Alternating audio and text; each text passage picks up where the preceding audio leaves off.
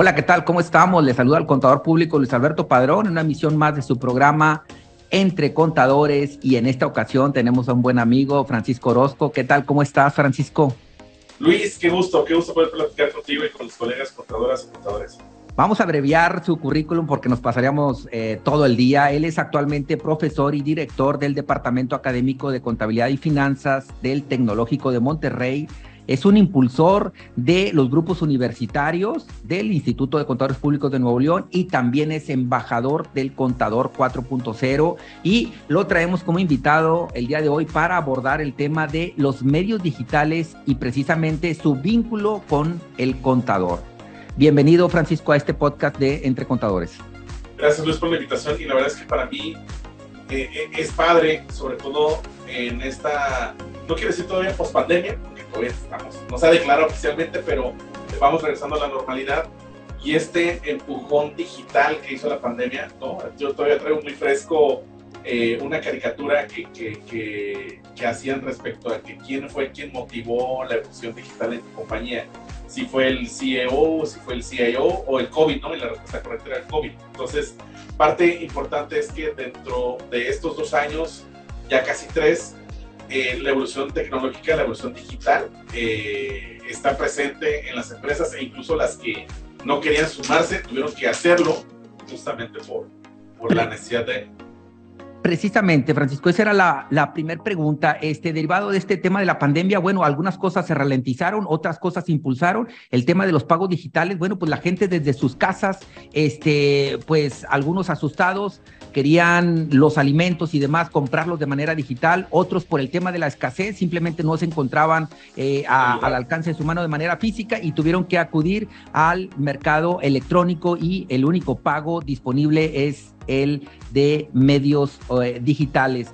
¿Cómo visualiza Francisco Orozco eh, el futuro de las monedas digitales y las billeteras digitales? ¿Llegaron para quedarse?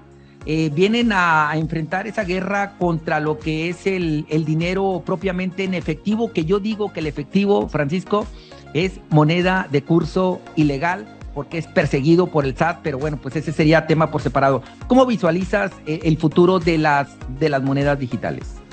Fíjate que se va avanzando lento, pero creo que con pasos eh, a paso veloz a la vez. ¿A qué me refiero con esto?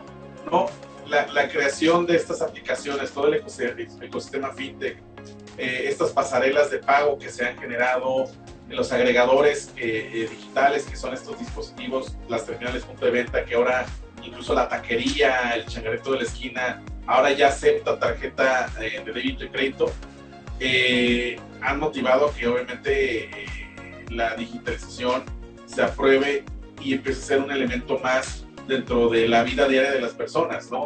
Eh, sí, el reto principal es hacerle entender a la gente la ventaja de aceptar un pago digital versus el dinero en efectivo. Yo recuerdo que en pandemia, incluso al inicio de la pandemia, eh, nos daba miedo hacer transacciones con billete porque todavía no estábamos muy seguros de lo que consistía. No sabíamos si, si los billetes tenían COVID. No sé si recuerdas esa parte. Entonces creo que incluso eso motivó muchísimo a hacer los pagos en tarjeta y fue ahí también donde se dio un brinco, ¿no? De, de, del uso de la tarjeta. Fíjate que, en términos de datos, el 36% de la población está bancarizada. Es decir, tiene una cuenta bancaria y esa cuenta bancaria tiene una tarjeta de débito que puedes utilizar.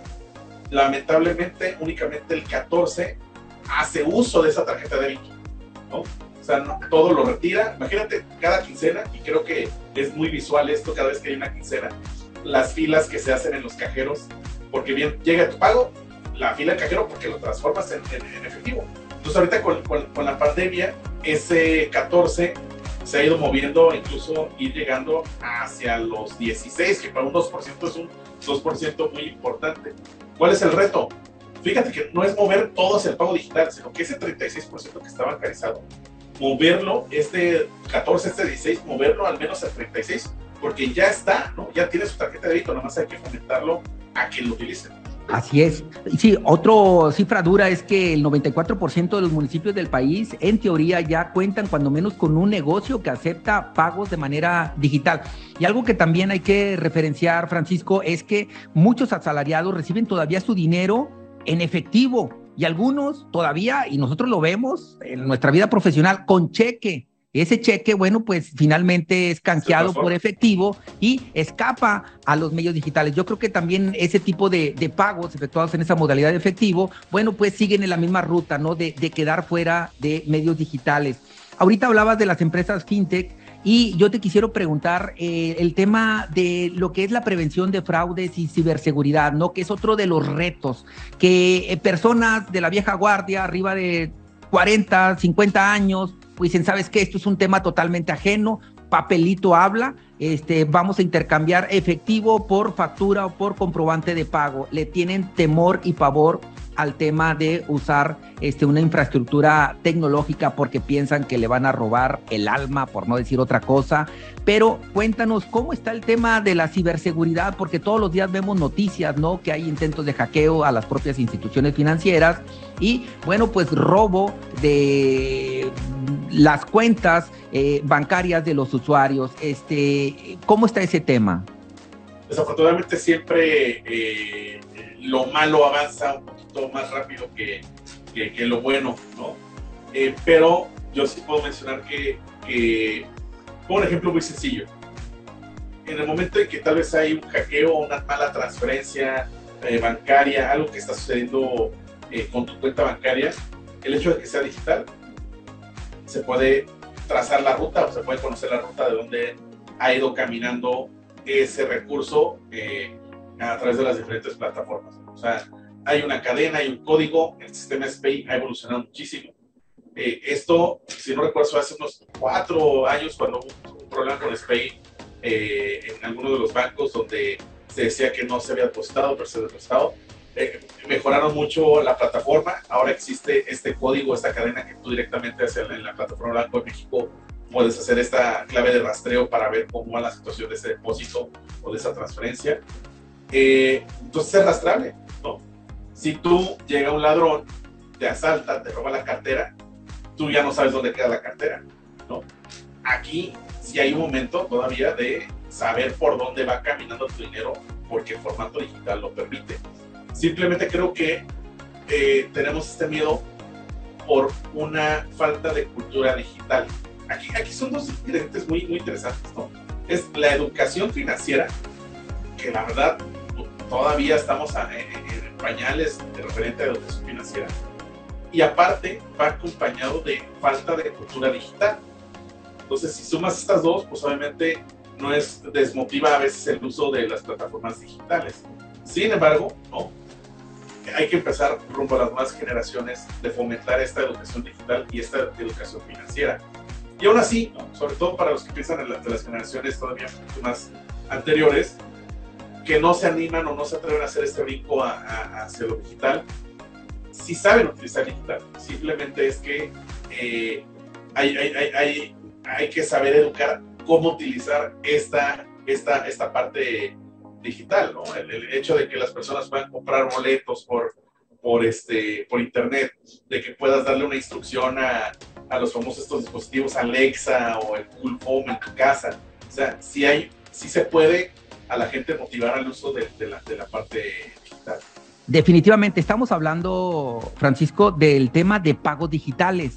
Dices, wow, súper bien, te compro la idea, pero ¿Cómo vas a fondear a esa billetera digital? Que ese es el problema, que tiene que ser a través del sistema financiero. Entonces es donde viene allí también el desconocimiento o las malas prácticas de los usuarios de la banca que empiezan a volcar efectivo a esas cuentas bancarias para ahora sí tener un crédito, tener un dinero disponible y hacer uso de esa eh, billetera o wallet este, eh, financiero.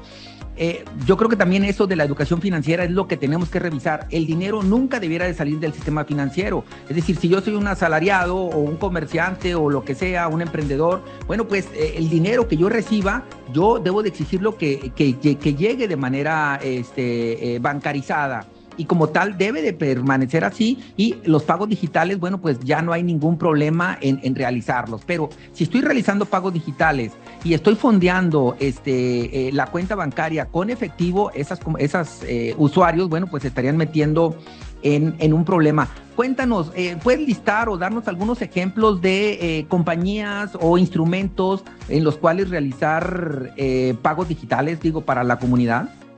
Sí, y me animo primero hacer un ejemplo y, y sin ser peyorativo. En el caso de Kenia, Kenia desde hace muchos años tiene algo llamado Empesa. ¿Qué es Empesa? De manera privada, junto con el gobierno keniano, lo que hicieron es que cada teléfono celular y celulares de baja gama, o sea, no los teléfonos inteligentes, sino que estos cacahuatitos que creo que todo el mundo conoce que tiene ahorita, con mensajes tradicionales, SMS, eh, los transformaron en billeteras. Y cualquier persona, eh, cualquier persona eh, tiene acceso a esa billetera y se hace transferencias a través de estos mensajes. Oye, ¿cómo hago este cambalache? ¿Cómo, es, cómo, hago este movimiento? Pues tienen a estos agentes, ¿no? que nosotros, un, ejemplo de un agente es el OXO, por ejemplo, ahora puedes ir a hacer depósitos o retiros al OXO o al 7-Eleven. Este, en, Kenia, hasta el que vende lotería se convierte en agente y puede, eh, ahí la persona que quiere cargar a su wallet dinero, va y deposita al, al, joyero, al que vende lotería, a estos kioscos que están en los centros de la ciudad. O sea, hace muy interesante el cómo Kenia a través de la digitalización en los pagos, pues también ha incrementado, ha eliminado temas de corrupción. ¿Por qué? Porque es mucho más transparente. No olvidemos que el tema de los pagos digitales, de las transferencias digitales, hace que todo momento sea transparente. De dónde sale y hacia quién va. ¿no? Ahora bien, ¿no? E, e, en el ecosistema de pagos digitales en México, creo que alguien que ha motivado muchísimo a que suceda esto son los agregadores ¿Qué es un agregador? ¿no? Las terminales punto de venta, las terminales bancarias que nosotros que conocemos, donde damos el tarjetazo, ahora es de fácil acceso. Y eso también ha hecho una competencia, una sana competencia con los bancos tradicionales. ¿Por qué? Porque un agregador en un dispositivo, teniendo a la mano tu teléfono celular, sirve como terminal punto de venta. Entonces ahora la, la taquería, este, el negocio de la esquina, la papelería, ya puede aceptar medio de pago digital, ¿no? Transparente, oye, que existe esta comisión, esta famosa comisión que, que a veces por, el, por lo cual también le oyen los changarros de que, oye, pues aparte tengo que agregarle el 4%. Es más, eh, eh, es, es, es, es, ahí donde la gente utiliza el dinero efectivo. Por este desconocimiento o porque no, no ha cuantificado el riesgo de utilizar el dinero en efectivo. El, el dinero en efectivo. Sí, que también es una mala práctica, ¿no? Que si el producto vale 100 pesos, dice, hey, voy a sacar el plástico, ah, te cuesta 104. Es una mala práctica, ¿no? Que ya debiera estar incluido independientemente de la forma de pago, se debe de respetar el precio eh, final. Bueno, te preguntaba de los distintos este, productos que hay aquí disponibles en México, si nos los pudieras mencionar así de manera este, rápida este, para, para nuestra comunidad de entre contadores. Mira, tenemos lo que había comentado, ¿no? Eh, tenemos eh, los agregadores digitales, que son estos dispositivos, terminales de punto venta. Eh, tenemos diferentes eh, pasarelas de pago.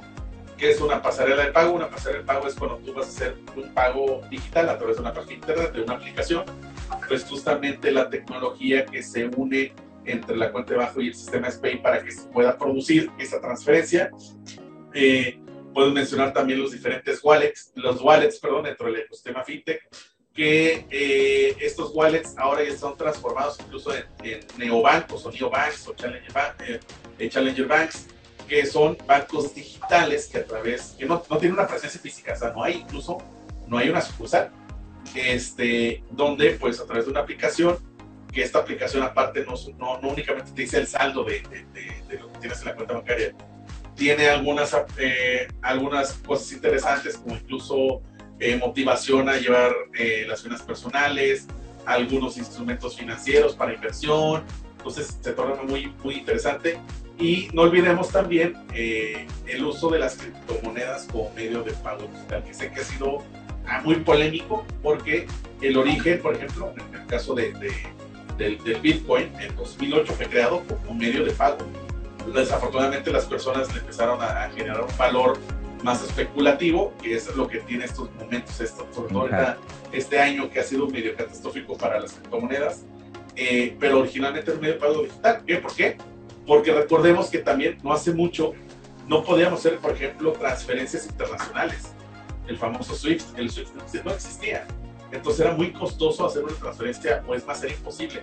Entonces lo que quería es que facilitar estas transferencias entre diferentes países, tú tienes tu wallet, tú te conviertes en ePay y justamente el blockchain lo que permite de una manera transparente hacer estas transacciones. Y con esto último que mencionas, bueno, pues se rompe el castigo de la conversión financiera en ir saltando de banco en banco, de país en país, para que el dinero llegara, por ejemplo, a un trabajador que está radicado en Argentina y que presta servicios para una compañía mexicana. Hoy en día, eh, esa inclusión financiera, bueno, pues se viene dando a, dando a través de, estas nuevas este, tecnologías. Hablabas del caso de Kenia, donde, bueno, pues a través de eh, teléfonos de baja gama eh, lograron el éxito de estos pagos digitales. ¿Por qué en el caso de México se llega a un fracaso, por ejemplo, en el caso de, del CODI, ¿no? que, que era este medio de pago, que era la panacea para incluso hacer frente al, al incremento desproporcional del, del efectivo? Este, y que a través de transacciones que estaban topadas, creo que por allá de 5 mil pesos, una cosa así, no recuerdo ahorita la cifra, este, y que bueno, pues era para hacer esas compras pequeñas del día a día en lugar de traer en tu billetera física este, pues dinero, ahora lo que ibas a traer era este, pues esta plataforma de Cody que hoy en día todavía sigue vigente, pero prácticamente todos le hicieron el fuchi. Cuéntanos, ¿qué fue lo que ocurrió eh, en el camino? Creo, creo, que sería interesante eh, primero explicar qué es CODI. ¿no? Eh, CODI, a través del sistema SPAY, del sistema de las transferencias, que Banco de México quiere facilitar, eh, pues imagínate, ¿quién se sabe su cuenta clave?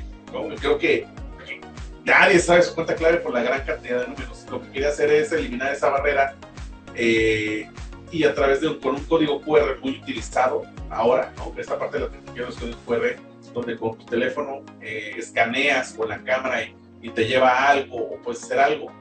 Eh, lo, quiso implementar a través de, del CODI. El, el, el, CODI fue lanzado en 2019, eh, si no fue por ahí, de, en septiembre se lanzó con un piloto que se empezó a llevar en cierta tienda de retail. y la verdad es que todo iba bien porque otra vez, ¿no? las, cuando ya estás a un nivel de institucionalización, sabes perfectamente que el dinero en efectivo es malo porque hay un riesgo. El, control interno te hace que es preferible que hagas transacciones que sea digital a tener dinero en efectivo. Sobre todo, imagínate una tienda de retail que está al alcance de, ahí de los cajeros o de las cajeras del dinero efectivo. Eh, a través de una aplicación, dentro de la aplicación de, las, de, los bancos, eh, te enlazabas al código y es un código QR con lo que puede ser pagos y también depósitos. O sea, te pueden transferir, pero tú también puedes pagar. Eh, son diferentes, yo considero que son diferentes las situaciones que han llevado que no sea o que no sea utilizado. Número uno, hay un tema de comunicación. Apenas yo creo que este año empezaron los espectaculares, empezaron los anuncios, empezaron a mencionar que era un código. Y otra vez, ¿no? Esto es de 2019, estamos 2022 y atravesamos una pandemia donde se puede haber hecho el la parte digital, ¿no? Este, eh, otro, ¿no? La, barrera A, sí se necesita un teléfono pues, inteligente. Y no toda la población tiene un teléfono inteligente. ¿Por qué? Porque necesitas una cámara que sepa leer estos códigos.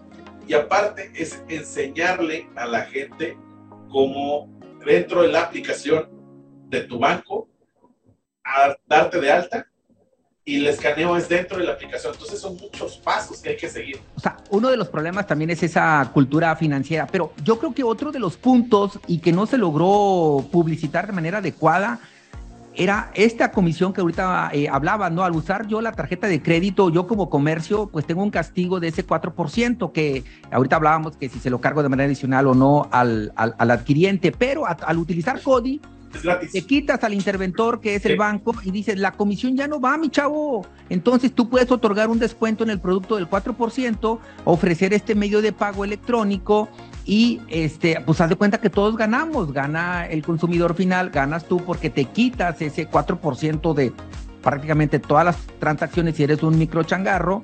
Este, pero finalmente, bueno, pues no termina por ser aceptado. Nosotros en nuestro ejercicio profesional, si me preguntas, ¿Cuántas transacciones CODI nos hemos encontrado en el camino? La respuesta es cero, cero, cero. O sea, hemos preguntado a comercios, restaurantes y demás abiertos al público. ¿Alguien se ha presentado a intentar pagar con CODI? la respuesta es nadie. Fíjate, que, al último reporte que de México, son 6.8 millones de cuentas de CODI habilitadas, ¿no? Que ya se registraron.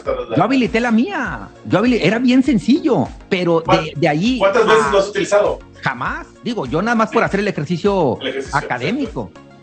Sí, yo, yo no, salvo, yo creo que eh, en las tiendas de retail que todo el mundo conoce, que ya ahí está pegado el, código en cada, en cada caja, pero ahí en fuera yo no he visto que en restaurantes, yo no he visto que eh, donde compro yo la fruta y la verdura esté el código. Entonces, eh, otra vez, es un tema de comunicación y creo que no es, y el principal, hay una voluntad o una falta de voluntad para realmente transmitir el conocimiento de código. Porque como también los bancos tienen su chamba, tienen su trabajo, tienen su negocio de las terminales punto de venta. Al final del día, pues es parte del modelo de negocio que tienen muchos bancos, pues ganan mucho de las terminales punto de venta. Claro, pues a medida de ir concluyendo, este, ¿cuáles serían los consejos finales, Francisco, para respecto del uso de la tecnología? ¿Cómo lograr impulsarla? Y tú como embajador del contador 4.0 y que estás muy, muy pegado, ¿verdad? De esos próximos empresarios, eh, al estar vinculado como, como catedrático y al estar vinculado a lo que son grupos universitarios, ¿Cuál es la tarea que tenemos como sociedad, maestros, alumnos, emprendedores y empresarios respecto de medios digitales? ¿Cuál es la recomendación de Francisco Orozco al respecto? Eh, sonará ya trillado, pero es abrazar el cambio digital. Sin miedo al éxito. Sin miedo al éxito. Eh, creo que todo mundo, eh, eh, quien cuando se realiza una primera compra por internet, teníamos miedo a que no nos llegara el producto, ¿no? Incluso hasta hacíamos el pago eh, eh, por temor a que nos hicieran phishing o phishing eh, con la tarjeta con la que pagáramos. Íbamos a, al Oxxo, al 7-Eleven, porque tienen esta alternativa de, de, pagar en efectivo y ya, no, pues ya pagué, ¿no? Ya, ya fue claro. daba esa seguridad. Ya luego empezó el hábito de pagar directamente a través del medio de pago digital. Pero ese era el temor. Y se te quitó el temor conforme fuiste haciendo una rutina, un hábito en el uso de este tipo de tecnología. Creo que nos falta esto, se nos hace falta este músculo o este ejercicio de utilizar los medios de pago digital. ¿Qué promueven? La verdad es que si tú nos estás escuchando, si tú eres un negocio, es transparencia, ¿no? Disminuye el riesgo por el uso del pago en, efectivo. Hay muchas historias donde el clásico por recibir pagos en efectivo, alguien salió por los cigarros y nunca regresó y aparte se llevó el dinero con los pagos digitales directamente te va a llegar a tu cuenta bancaria. Entonces creo que eso motiva muchísimo a que ocurra el medio de pago digital. Sí, los negocios al momento que realizan esos pagos digitales le quitan este, esa posibilidad de un fraude de la persona que está, está haciendo las veces de cajero que regularmente no es el dueño. Entonces, pues eh, excelentes recomendaciones, Francisco.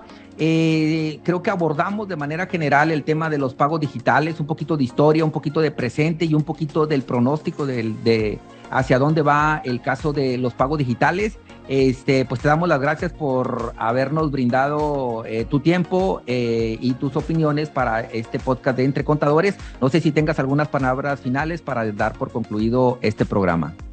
No, eh, encantadísimo de haber, podido, platicar sobre este tema.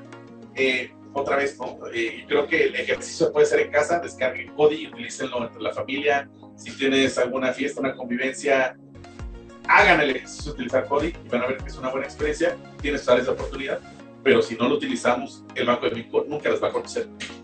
Este fue su programa Entre Contadores que se transmite de manera exclusiva para el Instituto de Contadores Públicos de Nuevo León. Nos vemos. Hasta la próxima.